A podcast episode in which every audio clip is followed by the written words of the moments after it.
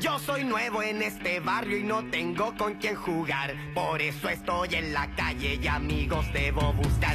En el fondo del pasaje un grupo juega la pelota. Como yo no soy idiota, me ofrezco hasta de arquero. Mira, amigo, no es tan fácil. Tienes que tener primero unos zapatos adecuados que te permitan chutar.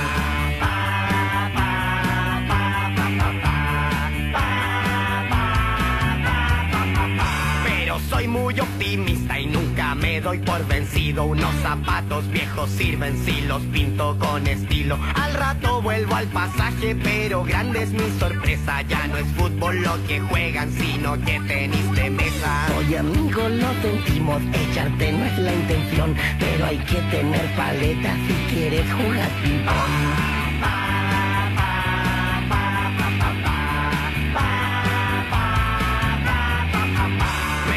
Rápido a mi casa y desarmo una maleta, un par de tijeretazos y ya tengo mi paleta. En el fondo del pasaje todavía están los muchachos, pero ya no es el ping-pong lo que enciende su pasión. El ping-pong es un buen juego, pero éramos muy malos. Ahora practicamos hockey y necesitas un palo.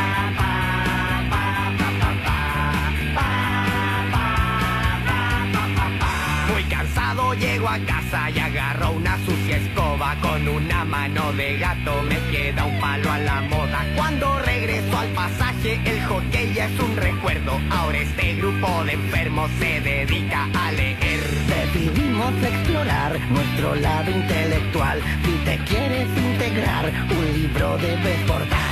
Aburrido del desprecio, decidí hablarles en serio. Solo quiero ser tu amigo y me faltan el respeto. Yo no soy un bicho raro, solo soy nuevo en el barrio Si molesta mi presencia, díganlo luego y adiós Al contrario, buen amigo, has sido muy perseverante y de ahora en adelante eres miembro de este club. Siempre vamos a la búsqueda de nuevas emociones, nunca hacemos algo que no nos parezca original. Es la regla primordial que nos mantiene con vida y ahora que eres de los nuestros nunca más te aburrirás.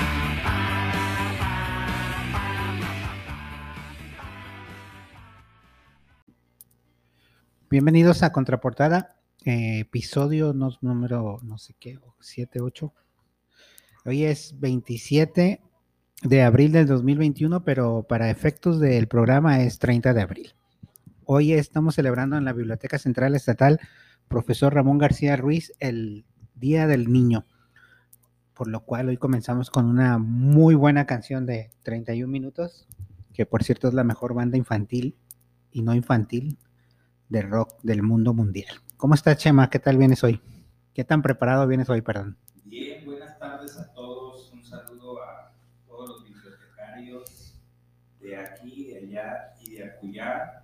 Y pues, bienvenido David a esto que es contraportada y vamos a hablar del niño, de la niña y del adolescente, porque es 30, bueno, para 30 de abril que se celebra en México el Día del Niño.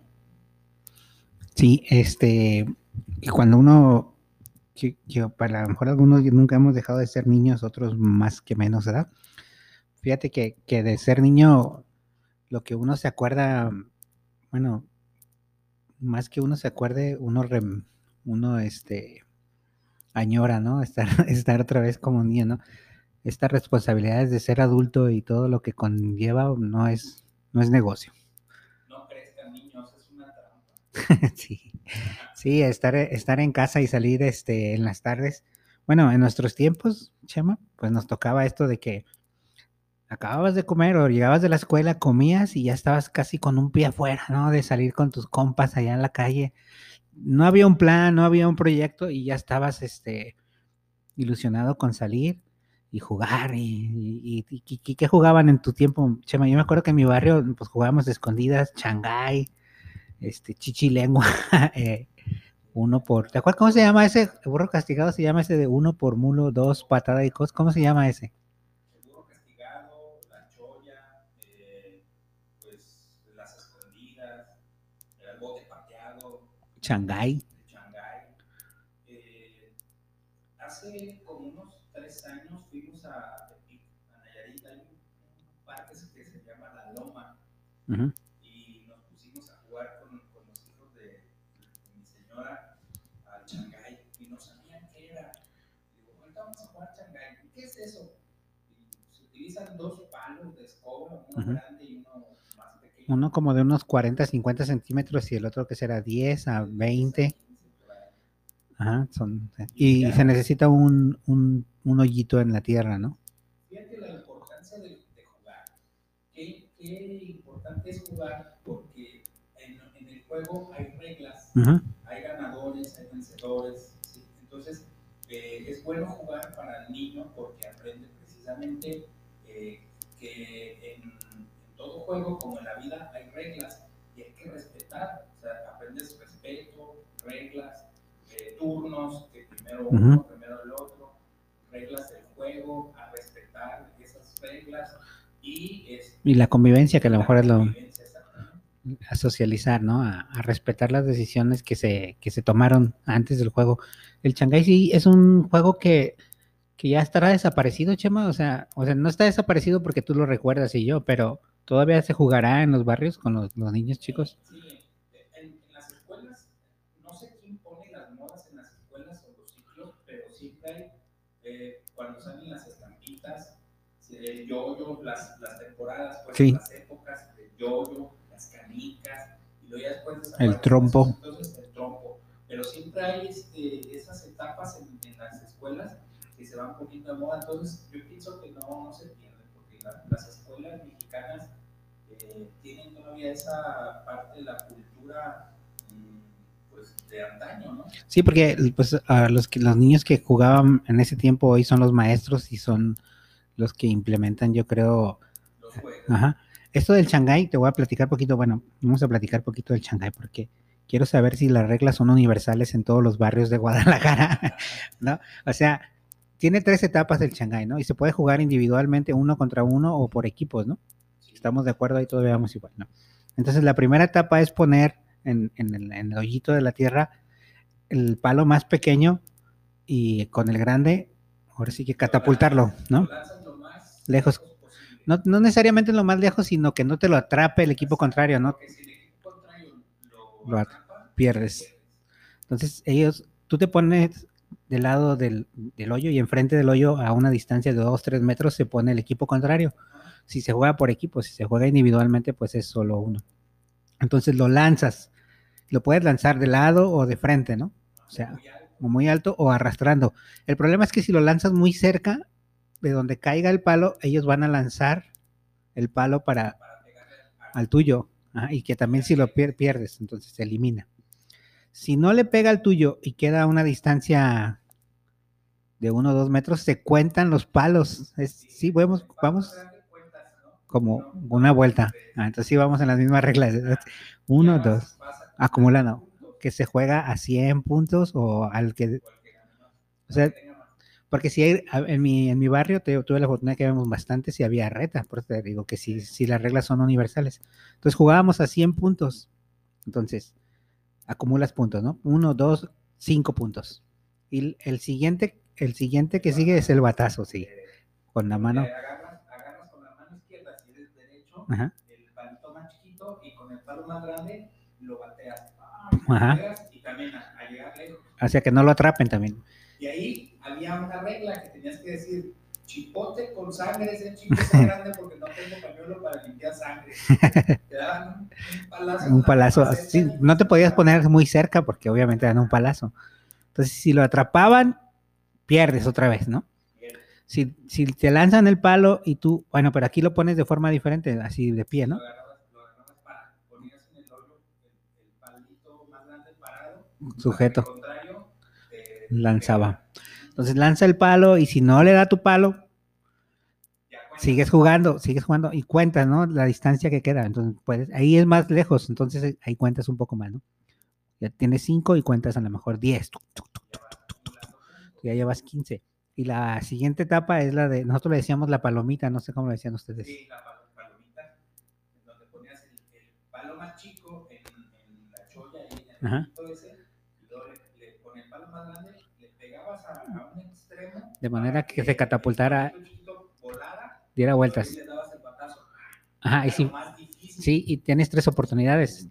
O sea, si fallas el primero, acá la primera, ah, nosotros éramos más, este, entonces, ese si lo atrapas igual pierdes y pierdes todos los puntos, según yo me acuerdo, y, y es lo mismo, si lo cachan nosotros pierdes y si te lo lanzan, pierdes, ¿no? Pero ahora no es en el palo, te pones, tienen que atinarle a la chollita, ¿no? Cuando, en la palomita. Exactamente.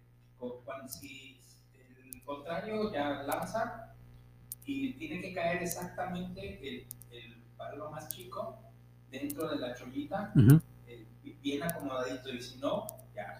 Sí, se necesita como un refri. Entonces sí, Chema, estamos, estamos pensando que sí son reglas universales, por lo cual este, voy a empezar a, a maquinar, a hacer la Liga Guadalajara de Shanghái, ¿no? ¿Qué te parece mi idea? Si vamos a, a, a jugar contra Shanghai. sí. O sea, por ejemplo, el barrio del centro contra el barrio de Oblatos a 100 puntos, televisado por YouTube, este, uniformes, árbitros y todo. ¿Qué te parece? Imagínate una liga profesional de Shanghái. que se llame por barrios, ¿no? Sí, sí. el- Barrio Blatos contra Guadalajara Centro. O así, o Tlaquepaque contra las pintitas, ¿no? Que, bueno, Chema, este, es que me hace señas y me distraes, loco. Eh, antes de preguntarte que, que si vienes preparado o no, este, mandarle un saludo a las personas que nos escuchan, a las autoridades, a la maestra Esmeralda que, que, nos, que nos dice que en Michoacán a los trolelotes, porque estamos platicando el otro día que en Tamaulipas les dicen troles, aquí esquites, y, ella nos dice que en Michoacán les dicen si vienen en un vaso, vaso elote, y si vienen en plato, plato elote. Saludos, maestra. Entonces, Chema, ¿qué tan preparado vienes hoy hablando de lotes? Hoy vengo más preparado que, o más bien estaba pensando que no es más preparado que, más bien es casi tan preparado como un mago antes de salir a la función de una escuela primaria este, estatal en, no sé, En el Día del Niño. el Día del Niño. En, en las primarias sí llevaban magos. ¿En tu primaria te tocó llevar magos? Sí, Ah, Era todo un festival de magos, payasos, payasitas y este, Sí.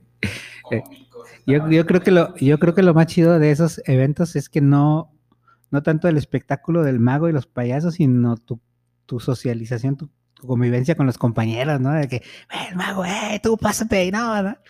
Sí, eso, de la escuela de las convivencias y estar en el patio conviviendo con todos, es- era la onda. O sigue siendo, o sigue siendo.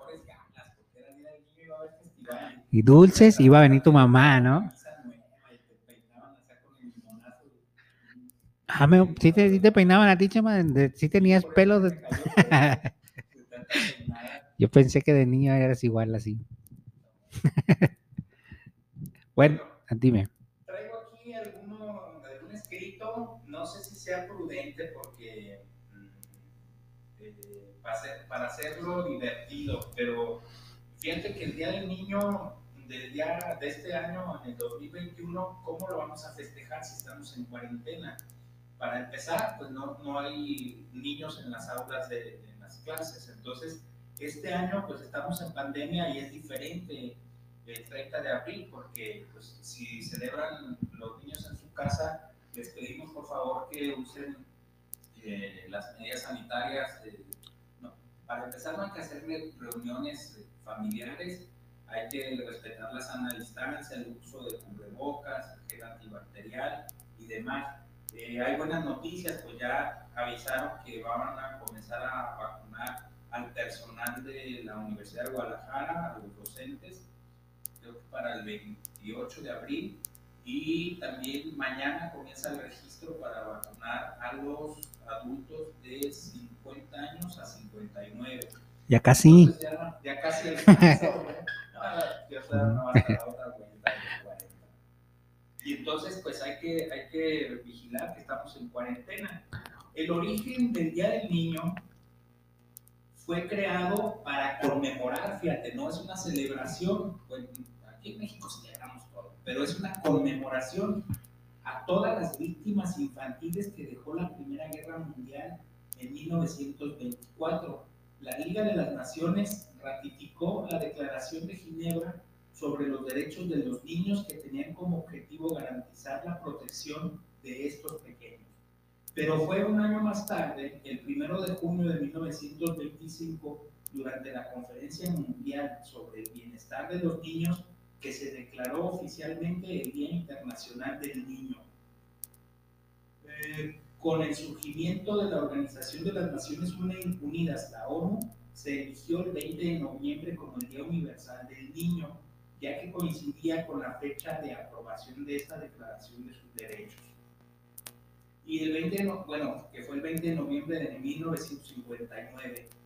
¿Por qué en México se celebra el 30 de abril? Entonces, en México el Día del Niño se celebra desde 1924, cuando el gobierno de Álvaro Obregón y el ministro de Educación Pública, licenciado José Banco Vasconcelos, aceptaron la ratificación de la declaratoria de Ginebra, hecha por la Liga de las Naciones, y fueron ellos quienes establecieron como fecha oficial de celebración el 30 de abril. Así es de que ese día nace eh, en 1924, el, el 30 de abril, como el Día del Niño en México.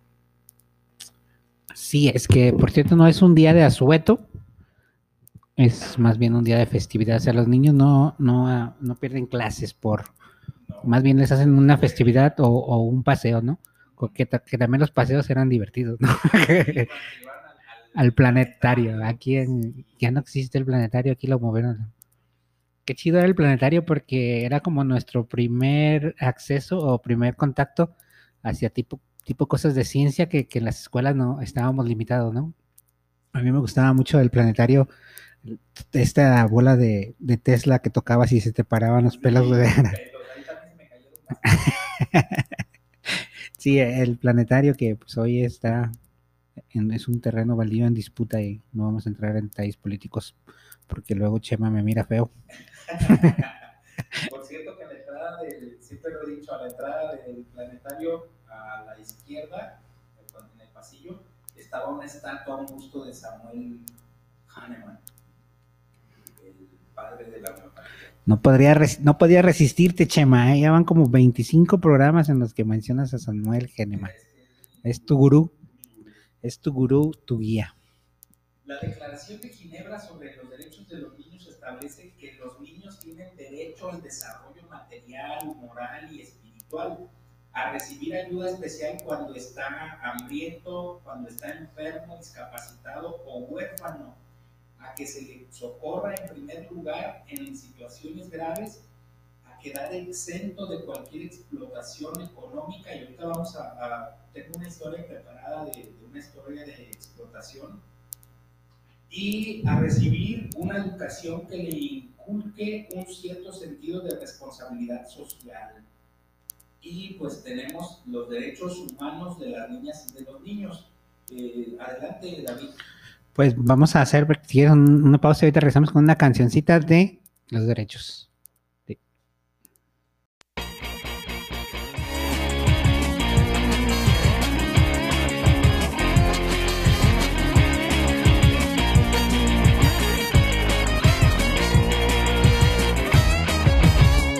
you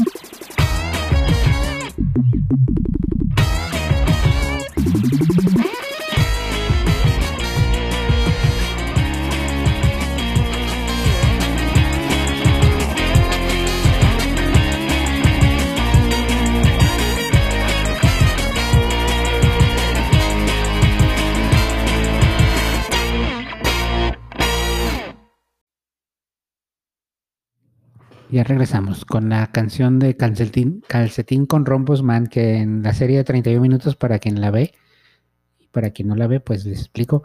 Este es un niño, un calcetín que se dedica a defender los derechos de los niños, ¿no? Y entonces siempre pasa algo y siempre Calcetín con Rombos Man saca su clásica este discurso. Todos los niños tienen derecho a ser feliz, ¿entiendes? Es, es que por cierto, ahí les dejo esa serie para que, que ya está en Netflix, para los que tienen Netflix y los que no, pues también está en YouTube.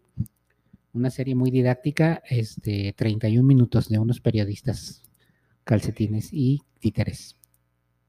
Pues hablando de los derechos humanos de los niños y de las niñas, de conformidad con la primera parte del artículo quinto de la Ley General de Derechos de las Niñas y Niños y Adolescentes, son niñas y niños los menores de 12 años y adolescentes las personas de entre 12 años cumplidos y menos de 18. ¿Sí? Ahí está. Entonces, este, entonces ya, ya, ya perdí, ya no, No, ya no entro. no, no, no da ese derecho. Ah, nada, seguimos siendo niños hasta siempre, toda la vida. Este, nos llenamos de juguetes. y- Cuando, oye, hablando de juguetes, cuando estabas tú en tu, en la primaria, ¿qué juguetes comprabas? Este, ¿qué te tocaba? Pues fíjate que en la casa mis papás tenían tienda de abarrotes, Ajá. entonces pues era un peligro porque ahí había de todo, gracias a Dios. Había que trompos, porque ya ves que, que siempre en las etapas que estábamos hablando, siempre había yoyos. Llegaban ahí los proveedores y ahora es tiempo de yoyos. Y había yoyos, y agarraban los mejores. Ah, sí. Y luego, ¿sabes que hacían sus concursos allá afuera de tu tienda o no? Sí, iban los señores a, por ejemplo, los de Un demostrador, y Un- hacían ahí este, Suertes.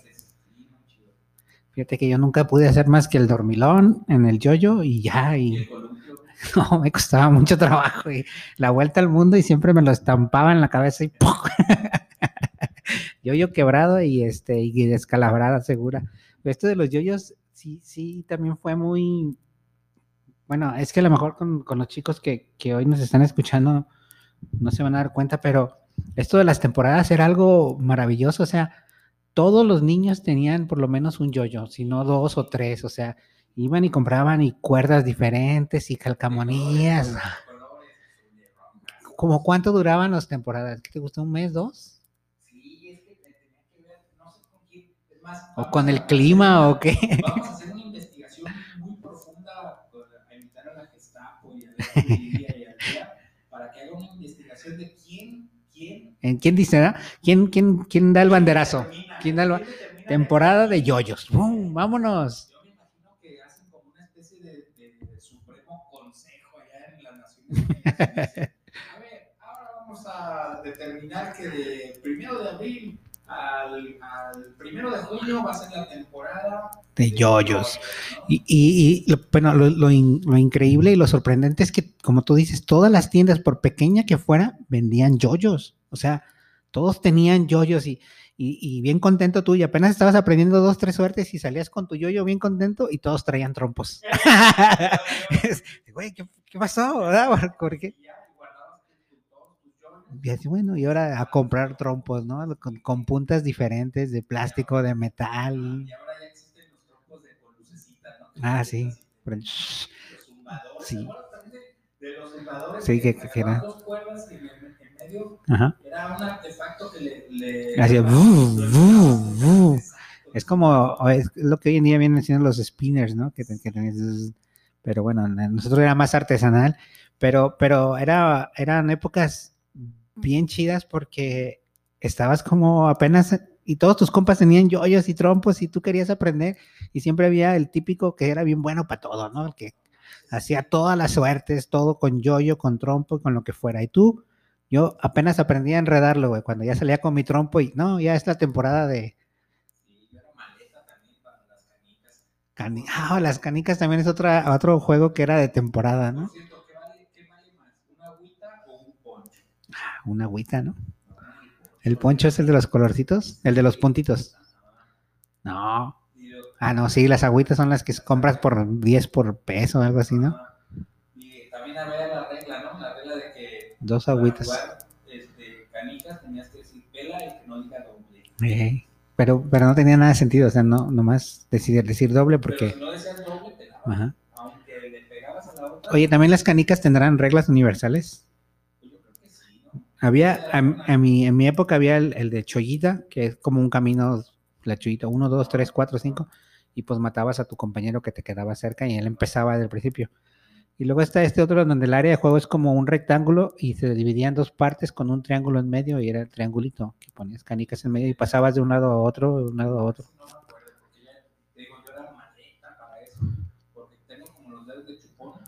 Sí. Yo tengo los dedos de botarga también y le hacía así y salieron.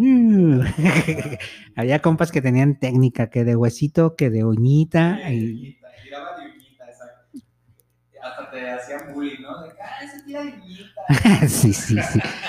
Y, y te digo, las, las, las, las canicas era un, un de temporada, o sea, canicas, yoyos, trompos, y lo- como se nos vienen ocurriendo cosas. ¿verdad? No, y los papalotes también. También, sí, cómo no. Y tenías, te- tenías que ir a comprar lo- los, los, los materiales porque no había, en mi tiempo al menos, no había hechos. Entonces tenías que ir a comprar ajá, los tubitos estos de las, de las y escobas. ahí en los lotes baldíos, unos así, de, Ajá. de las flores estas de los mirasoles, que eran muy resistentes y, y livianas. Y ya comprabas tu hilo o le robabas de, de las hileras a, A tu mamá. los hilos, y ahí andabas volando del papá. Yo, yo tuve la suerte que en la primaria donde iba había una de esas escobas de, de popotes granotas. Entonces, este, me acuerdo que era todo un plan tipo Misión Imposible, yo y mis compas, estar esperando que, que olvidara la escoba el Don Miguel, eh, ahí que la dejaran en una esquina, y vámonos y a despelucarla. Eso, la correcto. a sacar los popotitos y ya tuvimos con nuestro puño de popotes, ¿no? Y para hacer los papalotes. Que, que bueno, los papalotes sí, porque también no había tantos cables en, la, en las calles, ¿no? Como hoy, o sea, O había solares, ¿no? Había Ándale. campos de, por ejemplo, acá, en, en donde vivía yo en San Pedro Tlaquepaque, eh, pues había donde la, la escuela era muy grande, tenía un patio, la escuela se llamaba, se llama todavía Adolfo López Mateos, se llamaba la escuela. Y ahí mero papaloteando.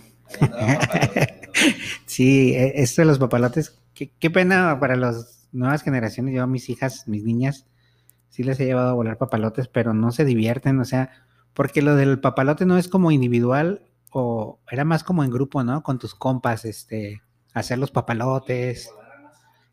Y luego, Y luego, cuando, cuando te- volando, ¿te acuerdas que le ponías recaditos? Ajá.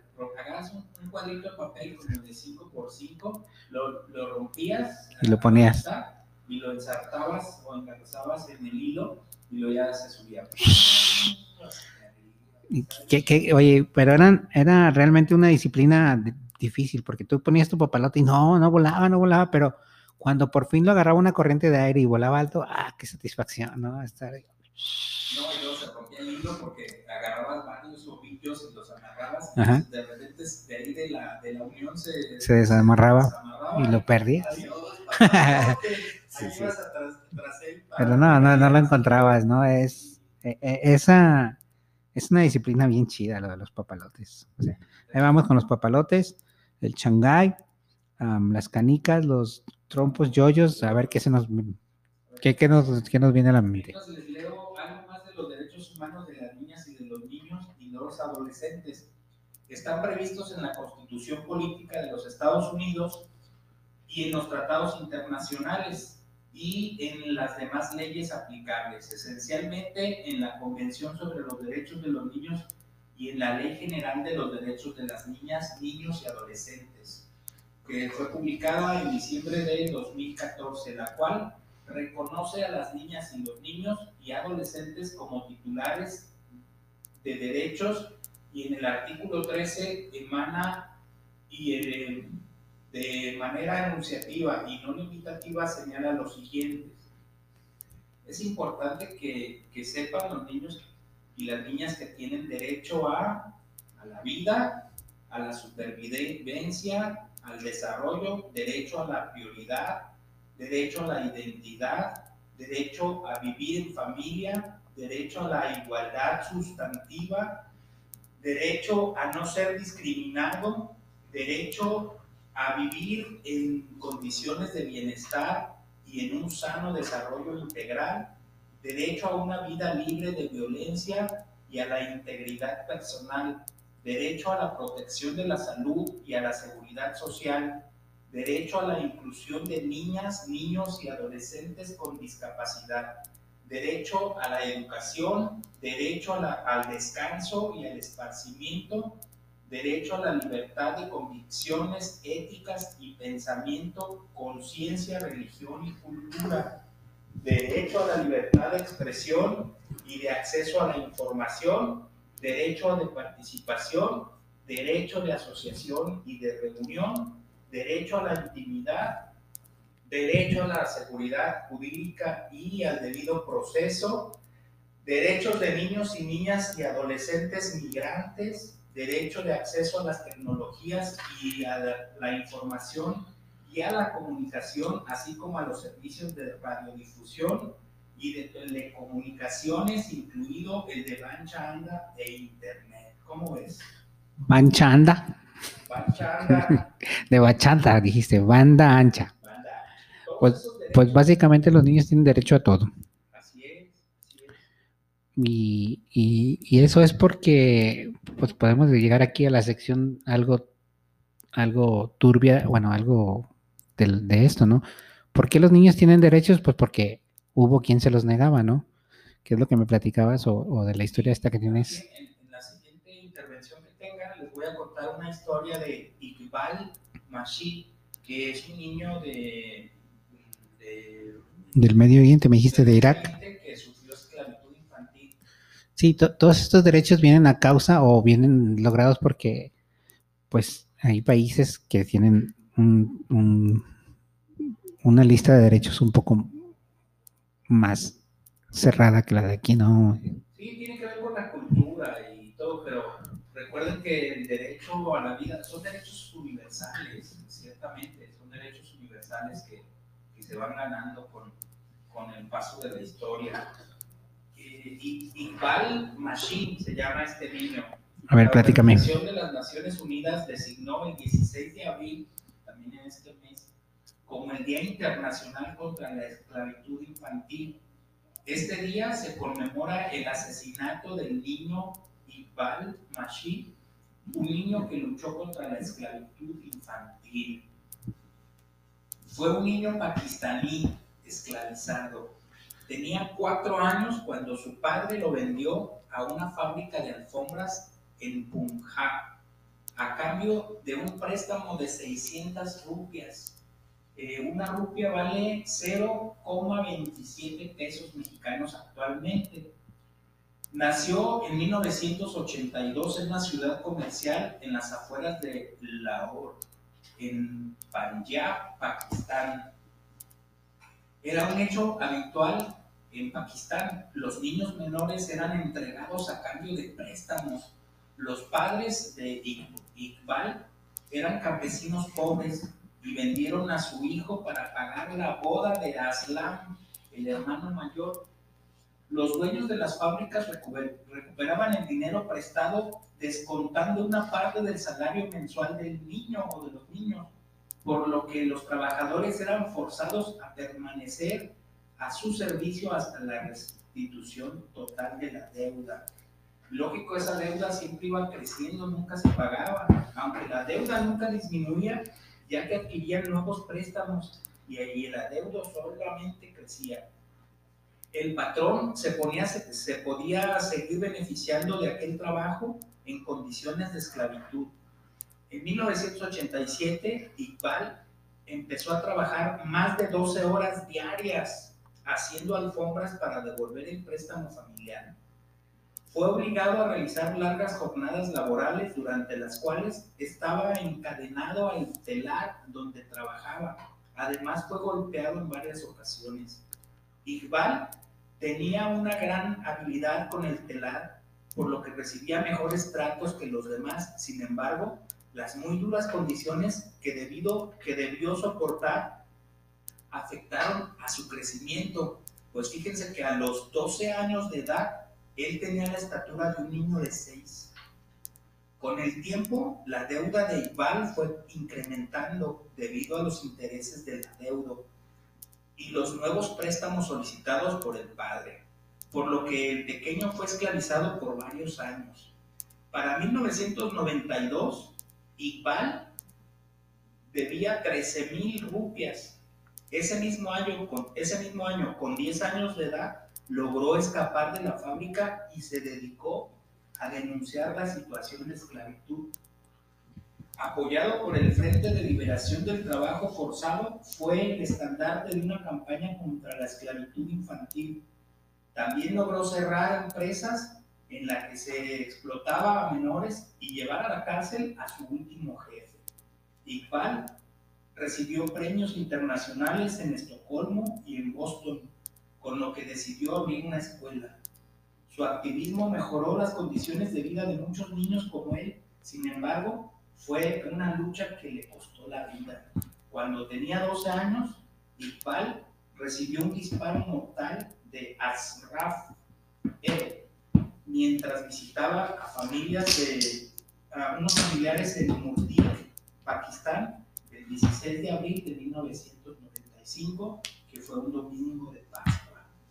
En memoria de eh, 1998, en memoria de Iqbal, se instauró el día 16 de abril como el Día Mundial contra la Esclavitud Infantil. Muy, muy bien, este, vamos a una pausa y volvemos.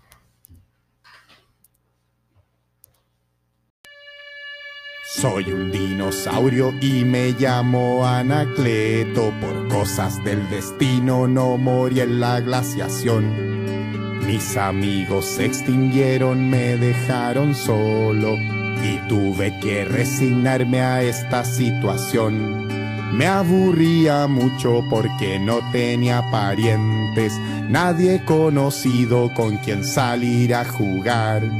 Tuve que inventarme amigos para entretenerme, sentarme frente a un espejo para conversar. Pero una mañana decidí cambiar mi suerte y mandé un proyecto para la televisión. Se trataba de un programa para la familia, con cantantes y concursos, mucha diversión.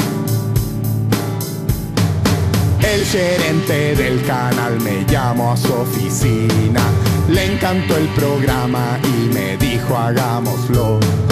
Firmamos contrato y después de un par de meses yo me convertí en figura de televisión. Conocí a las estrellas de las portadas.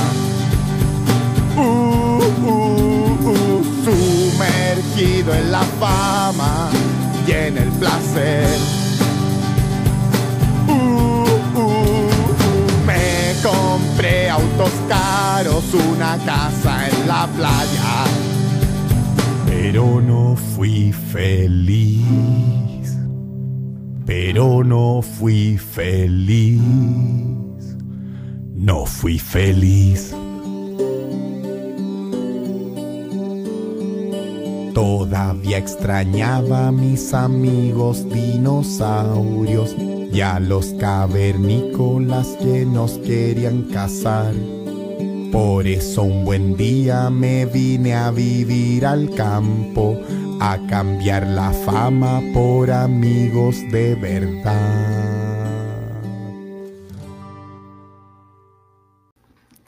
Bueno, ya, ya estamos de regreso. Este, para dar la bienvenida a otro niño que trajimos de sorpresa. Eh, Maestro Joaquín, bienvenido a Contraportada, en, en- en la segunda parte del programa. Hola, hola, ¿cómo están? Sí, este, el- hablando del niño, el niño que todos llevamos dentro. Pues aquí estamos para compartir un poco de, de esas historias de nuestra niñez. ¿Cómo Sí, eh, fue, no? Estábamos platicando hace ratito de esto de los yoyos y los, y los trompos. A lo mejor tú nos puedes dar luz en lo que queríamos preguntar de quién determina en qué época se juega el yoyo y el trompo. ¿Quién- tú, tú sabes? ¿No se te hace como un, misterio que, que- cuando estábamos nosotros chicos había una época en la que jugabas yoyos y otra en la que jugabas trompos, otra en la que jugabas canicas? ¿Qué, qué lo determina? Eh, no tengo ni idea, pero yo creo que es este.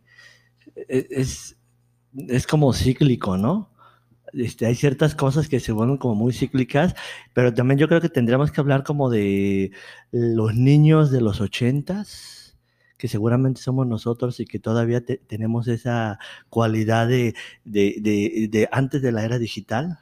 Ujú. y después de la era digital, pues sí, efectivamente, yo creo que todos nosotros tres jugamos a los trompos, a las canicas, al yoyo, pero como que es cíclico. Ciertamente, eh, no sé si tenga que ver con las modas o, o ya una cuestión externa, a- ajena a los niños que nos invaden por los medios de comunicación y dices, bueno, hoy es el momento del trompo, porque uno lo ve en la televisión y comienza la efervescencia. Claro, últimamente como que estos juegos, el, el yoyo es antiquísimo, es Sí. chino, tengo entendido.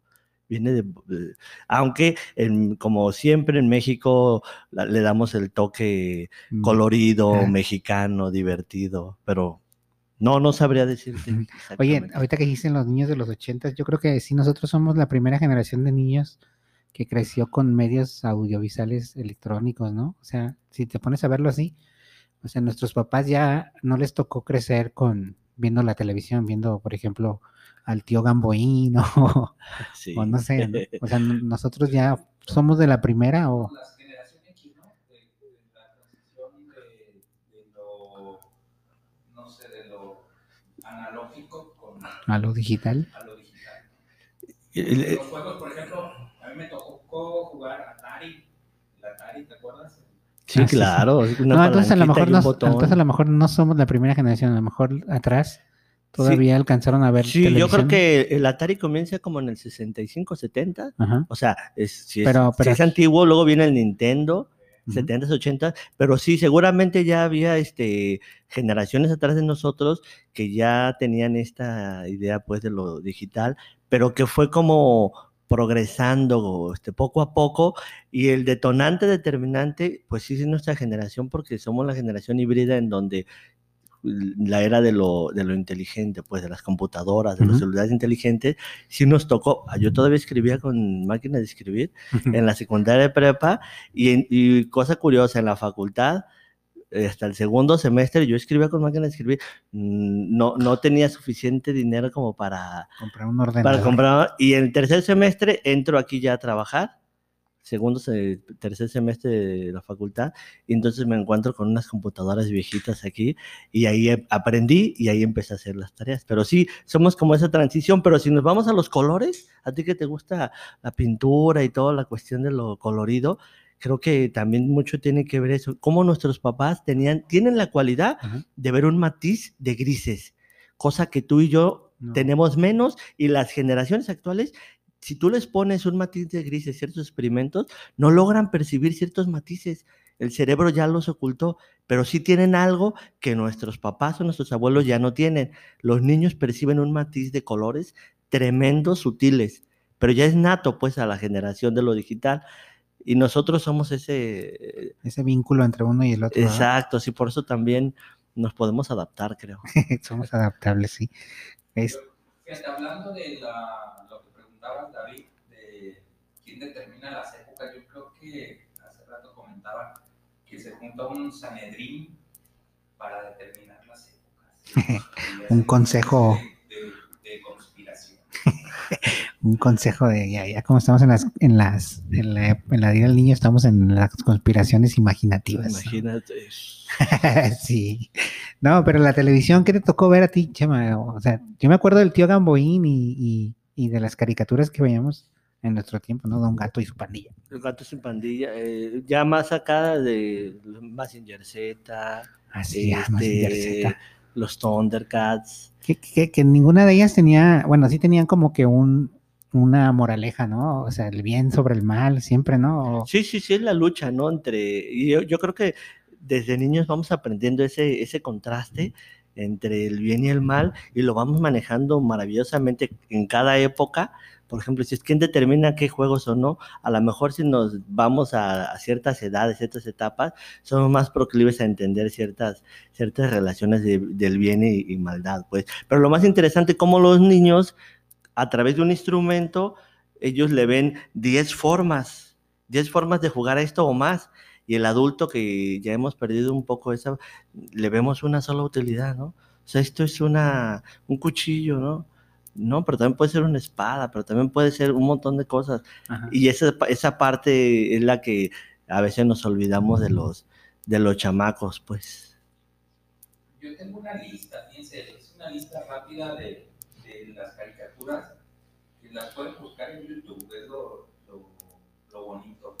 Los Picapiedra, algunas salen todavía en el canal 5, los Picapiedra, eh, la Pantera Rosa, Señorita Cometa. Esa es antiquísima. Sí, sí, pero, pero deberías de platicarnos una pequeña hipnosis de cada uno, ¿no? O sea, así raro, raro, ¿no? Lo- Los Picapiedra trata de una familia donde el pa es como los Simpsons, pero en, en, en la, bueno, para que nos... Un programa para cada una. Eh, eh, Hay una que me gustaba mucho que se llamaba Fabulman y su perro Dinamita.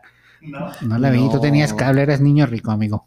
el, el Festival de Portland, Plaza Sésamo. Por cierto, fíjense que esta palabra sésamo la repetimos toda la vida, pero ¿qué es un sésamo? Un sésamo, dinos, por favor, ilústranos. Es una semilla parecida a la si la adoras se abre. Por eso decía el, el cuento, ábrete sésamo, y se partía la piedra y, y ahí Alibaba y sus 40 rufianes. Y, y- y muy educativa esa, ¿no? Alto, bajo, Ah, sí. cerca, lejos. Y para los niños pequeños los, lo- nos cautivaba, pues, y nos sigue cautivando. Largo, ancho. Sí, sí, sí. Aunque yo creo que ustedes, sí- ustedes fueron mucho de caricatura, ¿no? Sí. Yo, por ejemplo, yo sí vi caricaturas, pero yo era más de andar en la calle. Y eso yo lo, lo noto mucho en la actualidad, claro, ahorita con la pandemia y todo esto, pero era de este bicicleta, patineta, este avalancha. Que, que también esos estaban cíclicos, ¿verdad? O sea, Sí, era sí, un sí. tipo de bicicleta y todos en bicicleta. Patín del del El- diablo, o- o, patineta, patines. patines, sí. O incluso a veces cuando no había eso, porque a veces no había, eh, eh, me acuerdo en aquellas bajadas de, de Xochimilco, unas pequeñas bajadas, Ujú. en donde nos poníamos un cartón y abajo le poníamos, le pegábamos una especie de plástico.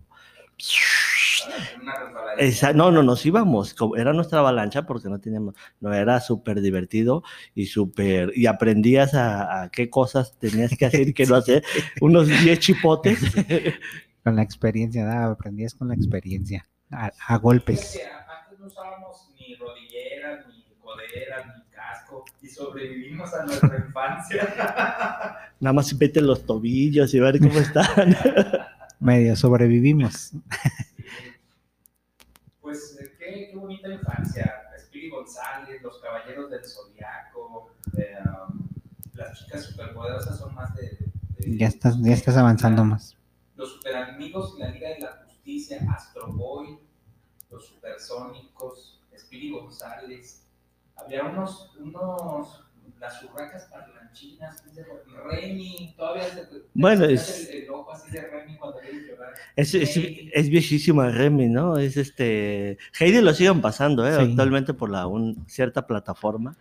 La Oye, N. Re- Re- Remy y Heidi eran casi como muy desgarradoras, muy paralelas, ¿no? Pero unas historias así muy, como para niños muy, no sé si, yo, yo la veía. ¿Quién sabe si fueran para niños? El problema es que las veíamos nosotros Ah, no y les pasaba. aprendimos este a base de, de eso también, ¿no?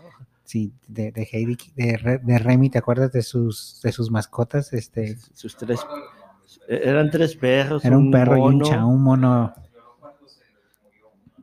Se le y mueren no, todos. De hecho, ¿en, en- en qué episodio no lloró? Sí, sí. Popeye el Marino, el Inspector Gadget, Ese- la hormiga atómica, super ratón. eh, No, no, Pero bueno, eh, fue una, como dices, busquen ahí en, en el YouTube caricaturas de los 80 y salen toda esta lista.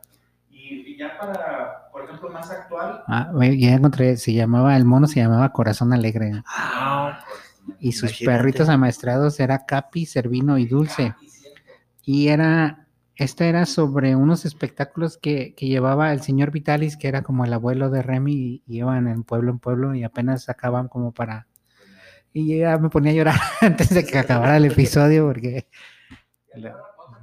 había otra caricatura de, era un príncipe, una niña que se enamoraba, no me acuerdo. Ah, ¿te acuerdas de, de Josefina, la ballena? Ah, también, también era muy dramática, ¿no? Muy, Sí, sí, muy sí. melancólico eso. ¿no? Ah, yo quiero recomendarles películas de niños.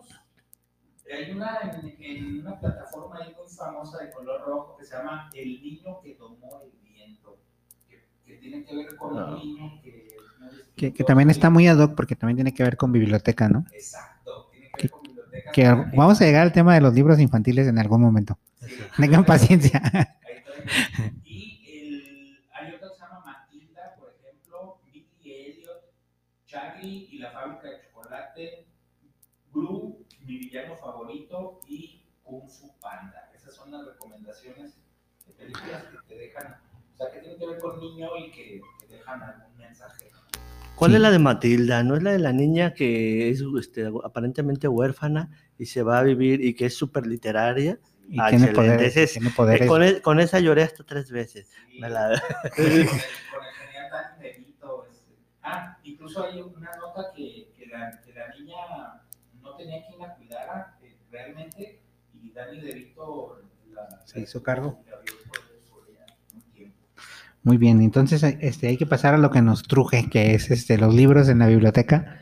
No sé, no sé, este, Joaquín. Pues yo, yo quiero comentar una idea antes de que comience Chema con el historial de los libros que son muy interesantes. Eh, la idea Comparte, esta de comparte. el futuro de la, de la, decía un señor llamado Nietzsche que el futuro de la humanidad era la niñez. Dice, pero ¿por qué? O sea, ¿cómo el pasado es el futuro? Y, de- y decía en uno de sus este, pequeños este, prolegómenos de un libro que se llama Así hablaba Zaratustra, que se habla de las tres transformaciones. Dice, el ser humano tiene que tener tres transformaciones. La primera es en camello, la segunda en león y la tercera en niño. Pero en camello, ¿por qué? El camello, pues porque para poder vivir necesitas ta- tener una carga pesada, trabajar duro, con esfuerzo, y sobrevives, y ya que ya hayas un tramo de tu vida, ahora necesitas convertirte en león, liberarte, ser el rey, el poder este, eh, El crecer. Y final, pero no te debes de quedar ahí. Finalmente, la, eh, el, el futuro de la humanidad tendría que ser la niñez, dice Nietzsche. ¿Y cuál es, la- es esa? Es creativa, imaginativa, eh, sensible, honesta y directamente, cosa que a nosotros como adultos, por el trajinar de la vida, del estrés y demás, se nos olvida. Se nos olvida muchísimo e incluso por eso a veces los niños hacen miles de preguntas que nosotros como adultos a veces no sabemos cómo contestarlas, ¿no? Oye, David, ¿y por qué la luna está allá? Te pregunta tu hija.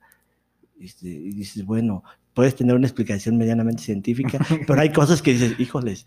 Ajá. Y a veces ahí este, se nos olvida hacer este, lo que nos están invitando los niños es invitarnos a la imaginación. Sí, ese es un, un ejercicio que puedes hacer en tu casa si tu niña te pregunta, o sea, sí le puedes dar tu explicación científica, pero también puedes jugar con ella y ser imaginativo, no, pues está allá porque se, se enojó con la tierra y se caminó y se apartó un poco, está- o sea, y de ahí pues... O las preguntas incómodas van creciendo. ¿Y cómo nacen los niños? Y de pronto la gente no sabe exactamente cómo, cómo explicarle de manera didáctica, juguetona, divertida, de acuerdo a la edad, este, cómo es que, de dónde vienen los niños o cómo se hacen los niños. Exacto.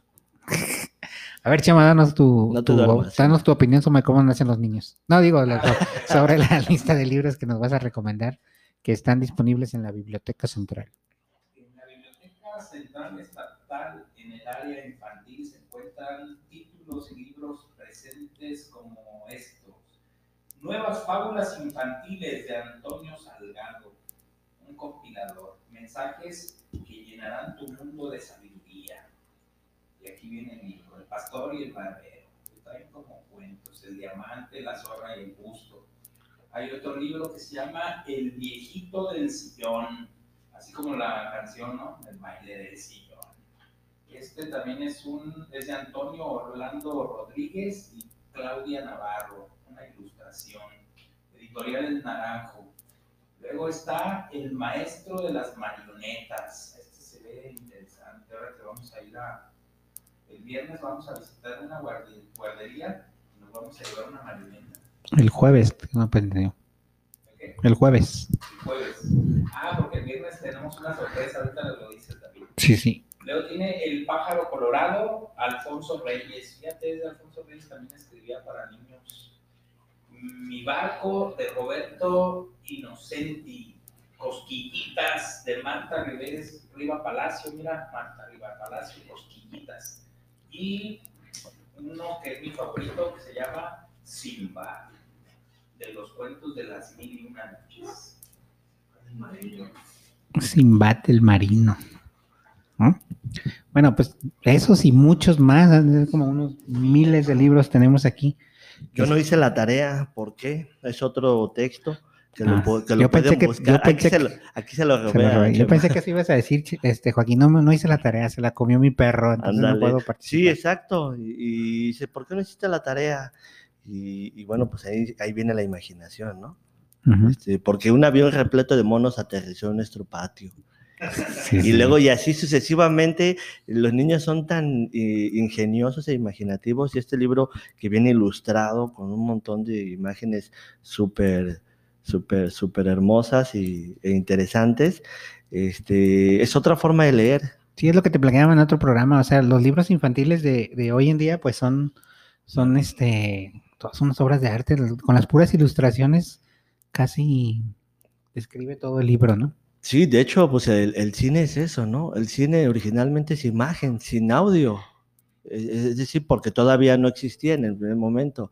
Y, pero el cine cine mudo, que es imagen, cómo contar una historia a través de imágenes, es súper interesantísimo, súper complicadísimo, y se necesita de esas cabezas enormes para hacer eso. Este, pues los libros no, no, no se quedan atrás, pues son unas pequeñas obras de arte, como dice el buen David. Y aquí en la biblioteca tenemos un puño, o sea, hay, hay muchos libros muy buenos que, que, mm, ni, ni siquiera podríamos contarlos. A ver, David, cuéntanos esa historia divertida de tu niñez. Sí, híjole, ver. Bueno, vamos a una pausa y ahorita regresamos con esa. Chao chiquillos, pórtense bien.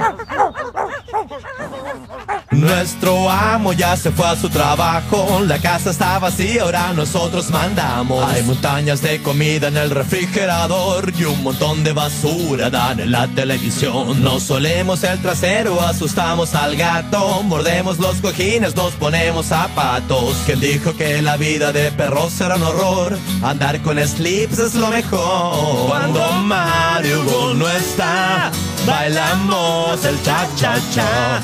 Nuestro estilo es singular, lo llamamos Doggy Style. Copy, copy, elemento, adjetivo, mente en blanco. Se comieron las cortinas, la alfombra usaron de baño. Mientras chaucha, coliforme, tepo, tepo y yo no fui. Se subieron a la cama, yo los vi, sí Fierro malo, palmerita, neumatex y cortachurro. Nadaron en el acuario, se fumaron unos puros Ese será un juego en la lavadora, maletín. Si llega Mario Hugo, el fin. Cuando Mario Hugo no está Parrandeamos de verdad eso es más que una hermandad. Me refiero al Doggy Style. Mario ya está por llegar y la casa hay que ordenar. Volveremos a bambear, mover la cola y ladrar. Será el fin del Doggy Style,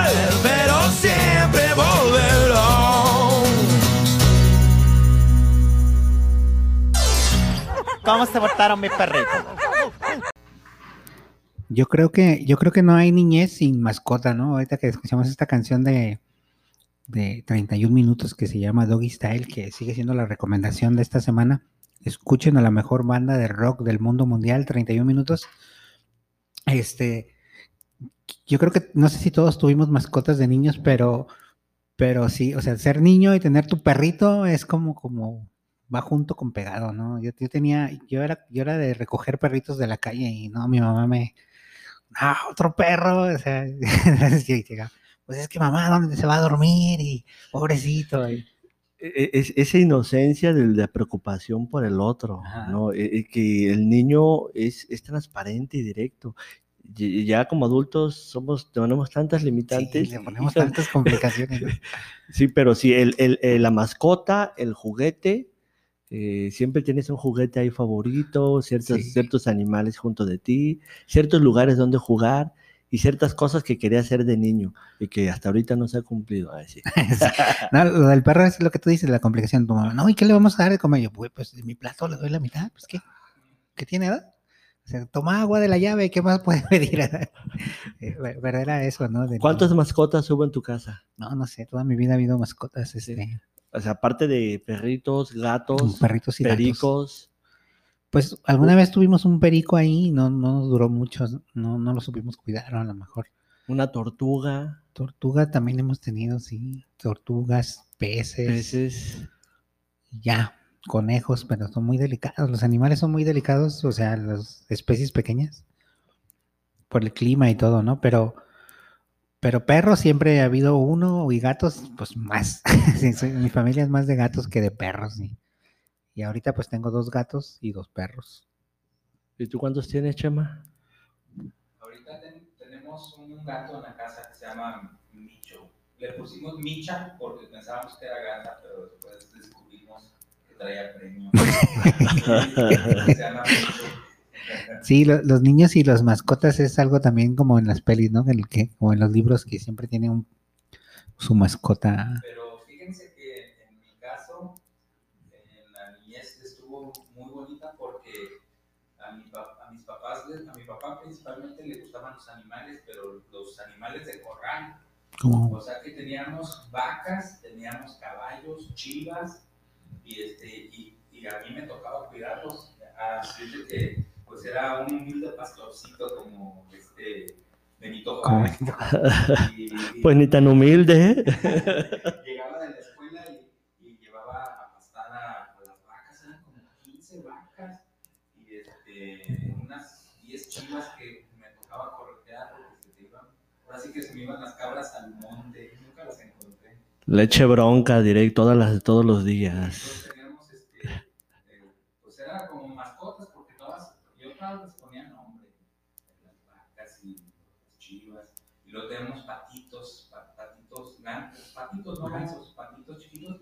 Y la clásica de que creo que les tocó a todos, de ir a la exposición ganadera y que te compraran tu pollito de colores. Sí. ¿Tú no tuviste mascotas, maestro Joaquín? Sí, tuve, de pequeño siempre tuve muchos, como cuatro o cinco perritos, gatos también, dos, tres gatos, tortugas. Y actualmente tengo uno, ya está grande, tiene como 14 años. Este, y, pero lo, lo- ¿Una lo- tortuga? una, no, un, un una- un- un perrito, Ajá. pero lo recogí de, de la calle. Ah, de hecho es una cualidad. Todos los este, mascotas que he tenido, eh, exacto, desde la niñez hasta ahorita, han sido de la calle. Sí, yo también, fíjate que no... no Mi no- hermano no- un día no- llegó así hace 14 años, ay, es que estaba chiquitito, como no sé, 15 días allí en la calle, lo dejaron, pobrecito, y pues déjalo. Pues venga, aquí lo encuentro en una casa ¿no? y ahí se quedó.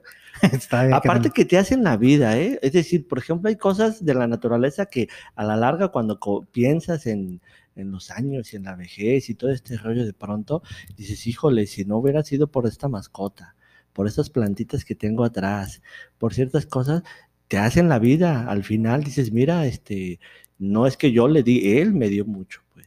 Sí, yo, yo tengo la, la anécdota, bueno, la particularidad que me, me llevé un perro de la biblioteca. Este, Ah, sí lo Aquí, conocemos, sí, ¿no? aquí se, se llama, se llamaba Hunter aquí, allá en mi casa se llama Guaripolo. que- ¿Cómo se llama? Guaripolo. Que es este, que ha sido la felicidad ahí de mis hijas. Este, es un- eh, muy, muy agradecido él y nosotros con él. O sea, la verdad no se, se incorporó a la familia como, como anillo al dedo. Este, hace el baño en la calle, responsablemente uno con su bolsa ve lo recoge. Pero le gusta salir al parque, convive, come con nosotros. eh, Eso de Tiene su silla en el comedor. Casi, casi. sí, Guaripolo es, es compañero, ya es mi compañero de todas las aventuras y de mis hijas. Mi hija, la más chiquita, tiene siete años y, y la sigue para todos lados. Y, ¿Y qué es guaripolo, perdón? ¿Qué- por qué ese Guaripolo le puse por, ahorita que estamos escuchando a 31 minutos. Guaripolo es un personaje de la serie de 31 minutos. Ah, Se supone que es el personaje más, el po- más popular de la serie, aunque realmente es el más travieso de todos. Entonces, de hecho, el nombre se lo puso mi hija Camila, por travieso que es, ¿no? O sea, no, está jugando ahí en la casa todo el tiempo, más no hace destrozos, pero juega, es muy juguetón. Sí lo conocen porque aquí, aquí No, venía. Sí, pero es muy educado, o Sí. sea, es más bien travieso juguetón, Ajá. pues, por la energía que trae. Sí, sí, de, de estarlo saque. Entonces, bueno, a eso me refiero con lo de los niños y las mascotas. O sea, ser, niños, debería ser el día del niño y la mascota juntos, ¿no? Como. Ándale. Lo voy a proponer para la ONU. La próxima actividad de los niños va a ser esa. Déjale, déjale, hablo ahorita en la ONU para que lo ponga junto. Lo podemos proponer como ciudadanos libres y soberanos.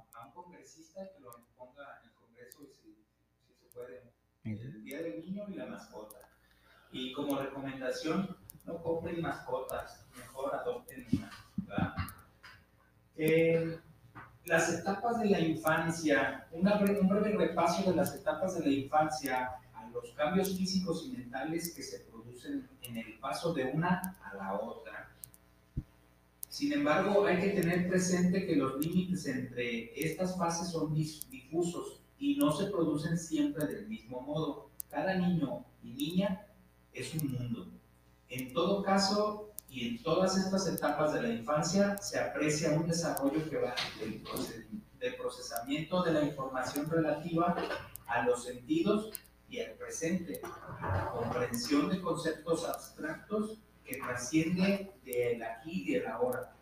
Y a no ser que esté presente alguna condición genética o médica, este desarrollo se producirá de manera natural si el ambiente de crianza es propicio.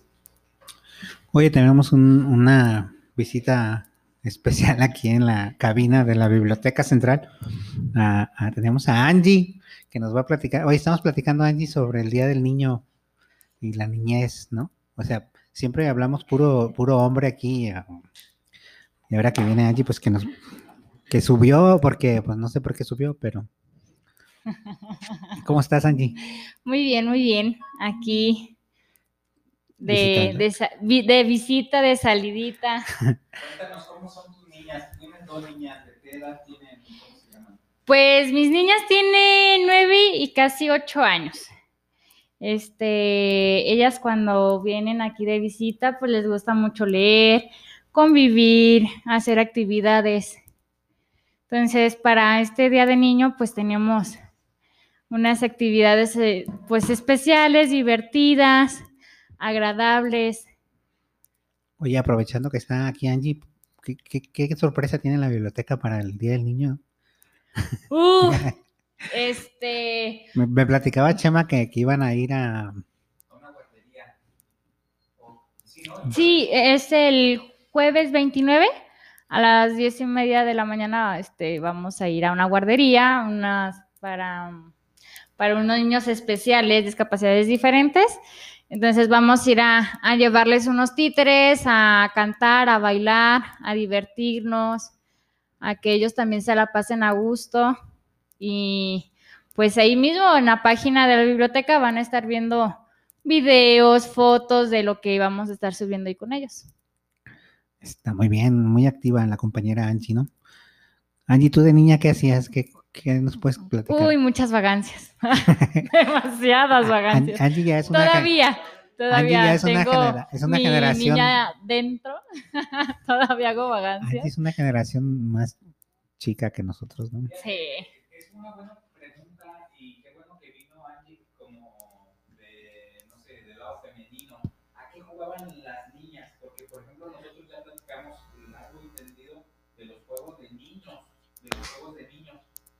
Pero, ¿las niñas a qué jugaban? Bueno, yo en mi época, fíjate que acá en mi casa, mi mamá era como muy protectora con nosotras porque pues entre sí fuimos puras niñas. Y este, me dejaba salir, pero era de, ¿sabes qué? Un ratito porque después anochece y te pueden robar, ¿no? Como toda mamá defensora, no, nos ha pasado también a mí. Entonces, sí, este, jugábamos a las traes, a las escondidas, a- jugábamos hasta fútbol, todas las niñas ahí en, en mi calle. Este, jugábamos. A la mamá y al papá. Pero Fíjate que. fí- Fíjate, fíjate que acá con nosotros éramos como más. No nos fijamos tanto en eso.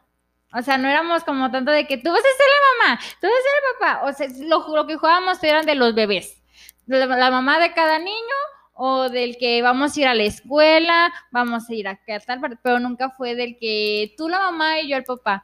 Entre sí yo me junté casi con pura niña, de casi de mi edad, y mis, vecinos, pero pues mis vecinos, entre sí se hacen los grupitos de niños, grupitos de niñas, Y ya cuando nos juntábamos todos era porque íbamos a jugar a las escondidas, a las trays, al fútbol, al bote pateado, al mango mango resbaloso, o sea, es, es este, el mango mango resbaloso es cuando, por ejemplo, tú los niños se agarran, tú y cinco niños se agarran de la mano, y yo y cinco niñas nos agarramos de la mano. Entonces yo te voy a decir como niña, Chema, eh, quiero que se venga Joaquín de tu equipo para el mío. Entonces, Joaquín tenía que correr rápido y si trozaba la barrera, se iba con ustedes. Ajá. Y si, no, y si él no cruzaba nuestras barreras, él se quedaba con nosotras. Y éramos más para agarrarnos. Ese era Mango Mango Resbaloso. ¿Qué te parece? Otra Sí, es, es que más bien tiene muchos nombres que yo así en mi, en mi infancia yo lo conocí así, ¿sabes? No es del que... Las niñas jugaban el, al resorte, ¿no? Y Oh, sí, nos fascinaba jugar al resorte. luego las, las- todas esas que juegan de manitas calientes. y- No. jue- Juego de, juego de manos, no necesariamente Ey, son calientes. como por aquí pasó el caballo, Sí, sí. con las patas al revés. Si me dices cuántas tienes, te diré que 16. Sí, es cierto, o sea, todavía me lo sé de memoria. ¿Y por qué? Porque mis hijas lo juegan, ¿sabes? Mis hijas son todavía así como, no les tocó ya la época y ahorita los niños de, de esta época ya no, les ha tocado salir como cuando nosotros salíamos, que divertirnos, que un ambiente sano. Y ahorita ya sabemos que son puras tragedias cuando los niños salen de casa. Entonces, digo que los papás de los niños, que si nos están escuchando o nos vayan a escuchar, que en su casa, en un pedacito, pónganse y diviertan, se diviertan los niños y que ellos, los adultos, les platiquen cómo ellos jugaban, aunque no salgan fuera de, calle, pero que sí vean los niños cómo nosotros nos divertíamos y los niños de, de esta época quieren nomás estar con, con celular, con, con el que el juego en el celular, Free Fire o algo así se llama, o sea, y uno se queda y hasta les da risa a uno, porque son juegos que nosotros no, nunca, nunca fue así, vaya. Es- ¿Qué les recomiendas tú a los adultos este, para que jueguen mucho mejor con los niños? ¿Qué deberíamos hacer los adultos? Pues yo a mi forma de, de cómo yo lo hago, este, yo me siento con ellas, apago to- todo, toda comunicación, que son celulares, son teles, son computadoras, tablets, todo lo apago. Y lo que hacemos es que vamos a jugar. ¿Y qué reto va a haber? Porque mis son de que, y si vamos a jugar contigo, ¿qué reto va a haber? ¿O qué me vas a dar? Y yo soy que no, no te voy a dar nada, pero sí va a haber un reto. Vas a salir a la calle y vas a bailar el, el de pollito por aquí, pollito por allá, o algo así, o pelusa por aquí, pelusa por allá. Entonces, esos son, a mí me gusta mucho jugarlo eso con mis hijas, ¿sabes? Porque se me hace divertido, porque no ocupas tanto espacio, porque digo, adivíneme tal palabra o la adivinanza, ahorita como el programa de Me Caigo de Risa, ¿no? ¿Sí lo han visto? ¿No? no. Ah, pues me caigo de risa, hace- hacen un tipo así como se ponen en una mesa todos los jugadores y que como el piedra, papel y tijera, yo, ellos hacen piedra, papel o tijera y si uno gana y el otro pierde, al otro le tira un huevo. El huevo puede ser de confeti, puede ser de harina o puede ser real, ¿sabes? A eso a ellos les gusta a los niños, a que tengas comunicación con ellos, a que te diviertas tú también con ellos. Entonces, sí está muy padre ese, esas actividades eh, que se hacen en casa, aunque no puedas salir. Bueno, ahorita por lo de la pandemia, lo de la pandemia y antes de la pandemia también, pues no salían los niños, ¿no? O sea, no son como los niños que salgan de casa. a- Perdón, perdón. Ya estamos de vuelta. Bueno, vamos a una pausa y ahorita vol- volvemos.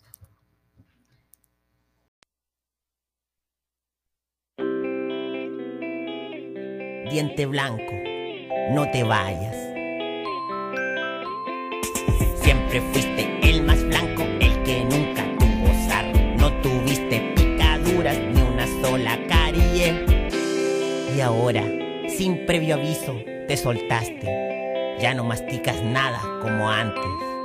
Brillabas cuando sonreía y mascábamos pastillas. Nos comimos mil costillas, sopa y pillas con puré. Ahora no trituras nada, no muerdes leche nevada. Tal vez sea culpa mía, diente, dímelo. O diente, explícame por qué te vas ahora. Herí tus sentimientos, perdóname. Diente, diente blanco.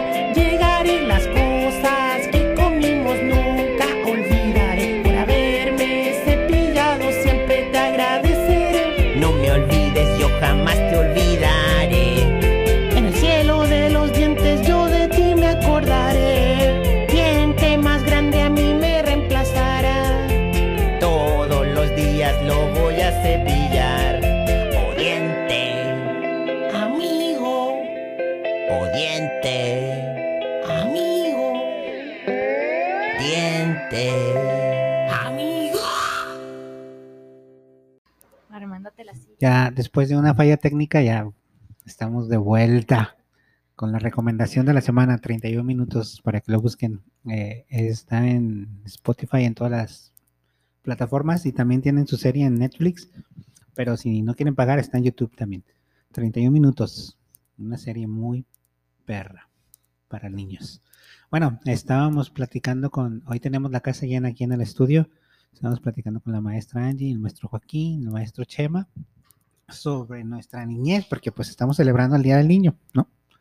Y, y la maestra Angie nos decía que, que es bueno que interactúes con tus niños un ratito y que apagues tu celular, es lo que estabas Exacto. diciendo, para que juegues con ellos a- al Shanghai, al- para que juegues con tus hijos al chichilengua. ¿Te, te, te tocó jugar, maestro Joaquín, A ver, chichilengua? ¿y, cómo es esa chichilengua? A Ahorita nos va a platicar A a maestro a Joaquín. ver. Cu- cuente- ah, yo no sé, yo no sé jugar eso. O jugaba. Sí, sí, este se jugaba por equipos, ¿no? También tengo el mismo problema, el mismo, la misma pregunta que, hice hace rato con Chema, de si las reglas eran universales en todos los barrios, o sea, o, cada barrio tiene sus propias reglas. Como yo recuerdo, el chichilengua era por equipos, ¿no? Tenía que jugar como de dos en delante, ¿no? El, el equipo que pierde, o no sé si, ¿cómo iniciaba? ¿Con un volado? Entonces, el equipo que pierde el volado es el que se pone todos agachados en este pues a- la cintura para abajo, ¿no? Eh, uno atrás del otro como en Sí, o sea, ¿no? las manos agarrándose los pies. Sí, sí. la cabeza a- abajo de los pies del otro, Ok. ¿ok? Entonces como en fila. Y el otro equipo corría y brincaba sobre, Sobre, el otro. ¿no? Sobre el lomo, sobre el lomo, la espalda, sobre el lomo. Entonces corrías y te montabas, y entonces el que venía atrás se montaba sobre ese. Y normalmente eran equipos de más de dos, realmente eran como de cuatro, cinco, diez. Entonces cuando brincaban todos, perdía, si se caía el que estaba arriba montado, perdía el equipo de arriba, pero si se caía el burro, por decirlo así, los de abajo que, que la rodilla tocaba el piso, perdía ese equipo y volvían a hacerlo. Oh, Ese es el famoso chichilengua. Creo que esas son las reglas universales. Son... Pero nombre correcto es chiche al agua. Ah, entonces yo lo conocí como chichilengua. Gritabas, antes de correr, gritabas, chiche al agua, si se cae mi burro vieja, no la valgo. Y ya, pegabas carrera y ¿Sí? No, en- Como que son ¿no? Sí, a eso me refiero, que no es como unas reglas universales ni nombres universales, sino que se van, este, van migrando, ¿no? Van así. Entonces, maestro No, Chema. pues eh, eh, eso nosotras, pues no lo podíamos hacer. no, Éramos niñas.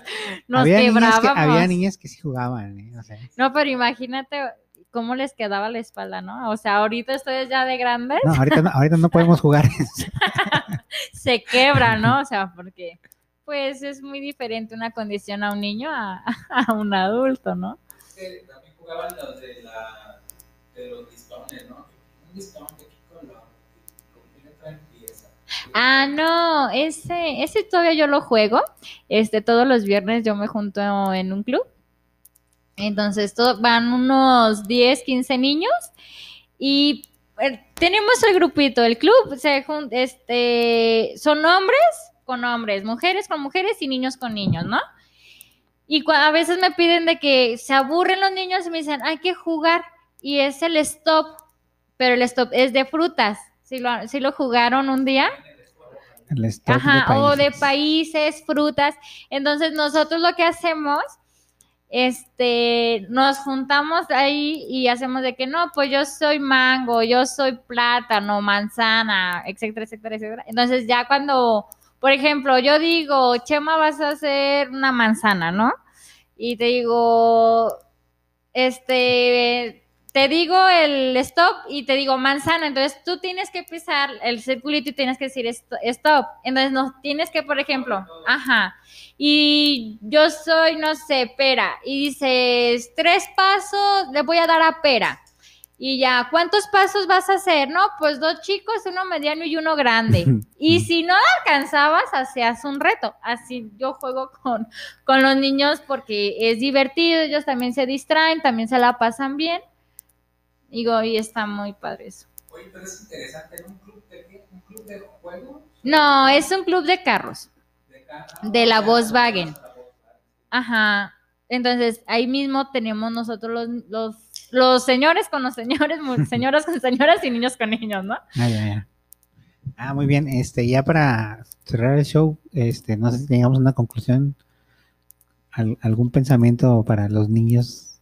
Pues que es el día 30, esta semana, se la pasen divertido, disfruten sus días, hagan tareas, más, es lo más importante, saben hacer tareas No, no, no, porque no, no, eso, mejor no, no hagan sí, tareas. Sí, sí, Maestro ¿Por Joaquín, qué? mejor tú.